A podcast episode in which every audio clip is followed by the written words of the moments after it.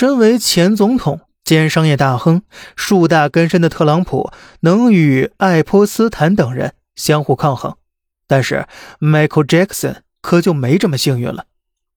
拒绝缴纳投名状之后，FBI 在没有任何搜查令的情况下，把他的房子翻了个底儿朝天。法院没有实锤证据，却把恋童的屎盆子硬扣在他脑袋上。媒体呢，不断煽风点火。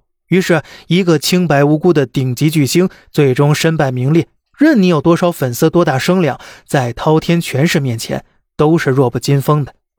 于是啊，在这套法则运行之下，美国的政商科教文界各界新贵争着抢着上岛缴纳投名状去了，相互结盟、抱团腐化，权贵名流的关系网越编越大，越编越牢不可破了。而这就是为什么萝莉岛这事儿已经讨论十几年了，而且名单都已公布，这些人呢却依然可以活蹦乱跳，没有受到任何制裁的原因了。毕竟这群人的权力大到掌控整个美国，又有哪个不长眼的敢审判他们呢？而在我看来啊，对未成年少女的伤害依然不是美国精英最大的恶，他们的事儿已经不只是个人或群体行为，他们影响的是整个世界的运转。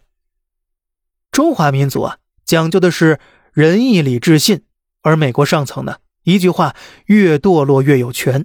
在西方掌控下，这个世界的运转并没有变得更文明，而是回归蛮荒。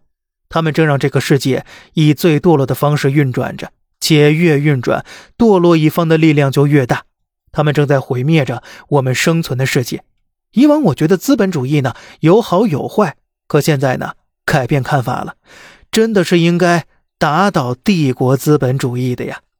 那么，您对这个爱泼斯坦案是怎么看的呢？不妨在评论区讨论一下呀。好了，这里是小胖侃大山，每天早上七点与您分享一些这世上发生的事儿，观点来自网络，咱们下期再见，拜拜。